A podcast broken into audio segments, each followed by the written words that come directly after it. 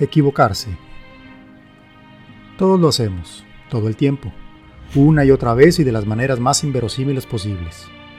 A veces hasta parece que es deporte nacional y es obligado a hacerlo. El problema no es equivocarse en sí, el problema es no aprender de ello. Todas nuestras equivocaciones, grandes o pequeñas, terribles o inofensivas, son producto de nuestra falta de preparación y conocimiento de algo en particular. De ahí viene el equivocarnos, del desconocimiento completo de una situación. Esto nos hace vulnerables a que hagamos las cosas mal. Piénsalo.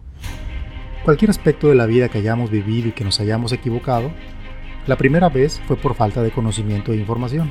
No es excusa, pero sí es explicación. Y no está del todo mal. La humanidad ha evolucionado gracias a eso, al método de prueba y error, que lejos de hacerlo todo un tratado científico siguiendo todos los pasos para la experimentación, lo hacemos habitualmente en nuestra vida.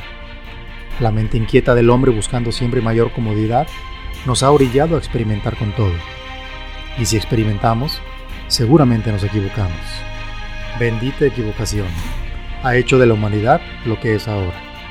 Un ser vibrante, creciente, ávido de respuestas y conocimiento, que nunca se detendrá en su búsqueda de la verdad de las cosas, de los misterios de la existencia y de lo incierto de su futuro.